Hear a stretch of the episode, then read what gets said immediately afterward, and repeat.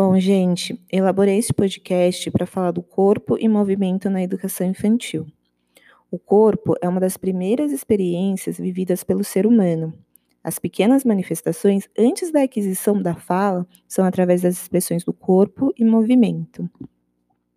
As escolas constroem um conhecimento com muita pouca participação corporal, onde geralmente o ensino é obediente, em filas e calado. Durante esse semestre, estudamos o capítulo do Corpus Dóceos, da obra de Michel Foucault, Vigiar e Punir, onde ele traz vários mecanismos de disciplinas do nosso corpo.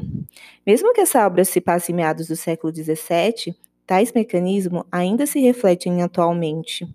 E isso não é nada bom na educação, sobretudo na educação infantil, pois ela precisa ser lúdica, ter movimento e ser criativo.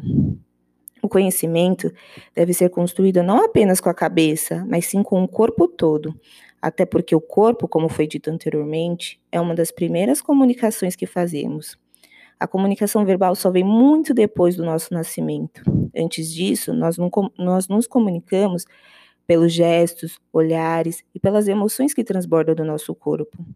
Na educação infantil, devemos permitir que as crianças se expressem e que se explore diversos espaços de onde ela está, porque a criança tem muito a se desenvolver através do corpo, a partir da descoberta do seu próprio corpo e desse corpo com o meio que ela vive. Ela consegue se relacionar com as outras crianças e aprende sobre o espaço, o espaço do colega, a cair, a se levantar, a partir do seu conhecimento e a partir dos objetos que são oferecidos a ela. Para que haja um bom desenvolvimento corporal, é preciso de um ambiente que possa favorecer a exploração do corpo e movimento.